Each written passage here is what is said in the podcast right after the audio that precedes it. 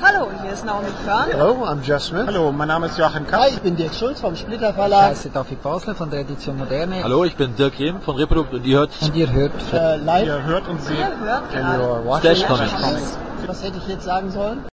Theorie und Praxis. Manchmal klappt auch bei der besten Vorbereitung zwischen Theorie, wie es gedacht war, und Praxis, wie es dann tatsächlich kommt, eine ziemliche Lücke. Der heutige Mittwoch war mal wieder ein Beispiel für diese alte Binsenweisheit.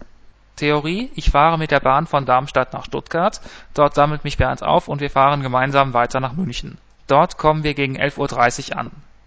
Praxis, dank zweier Staus auf der A8 laufen wir erst über eineinviertel Stunden später in Weißhorst City ein. Theorie, wir bekommen ein kleines Büro, in dem wir, während wir über die Messe streifen, Notebooks und so weiter einschließen können.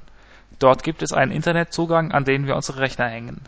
Praxis, das Büro würden andere als Nische im Gang zu den Toiletten bezeichnen. Abschließen geht mangels Tür auch schlecht. Vom versprochenen Netzzugang weiß keiner der Anwesenden etwas und Organisator Gerhard Schlegel ist irgendwo unterwegs. Aber zumindest einen Tisch und ein paar Stühle können wir schon mal organisieren. Theorie aktualisierte Fassung. Wir können unseren WLAN Access Point an eine Netzwerkbuchse im Rathaussaal irgendwo hinter den Stellwänden anschließen und so unsere Rechner drei dicke Wände weiter ins Netz der Netze bringen. Praxis die betreffende Netzwerkbuchse ist noch nicht freigeschaltet und ob das heute noch passieren wird, können uns die zuständigen Techniker nicht versprechen. Wenn nicht, wird es wohl, dank dem morgigen Feiertag, erst übermorgen früh.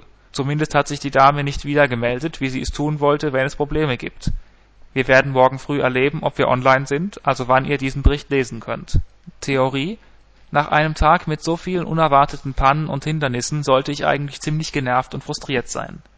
Praxis Komischerweise hat es trotzdem Spaß gemacht. Dafür bin ich nach knapp 18 Stunden auf Achse inzwischen ziemlich müde. Und da morgen früh bereits um 8 Uhr wieder die Weckerfunktion des Handys schlafbeendende Geräusche erzeugen wird, wird sich der weitere Abend nicht mehr allzu ausführlich gestalten.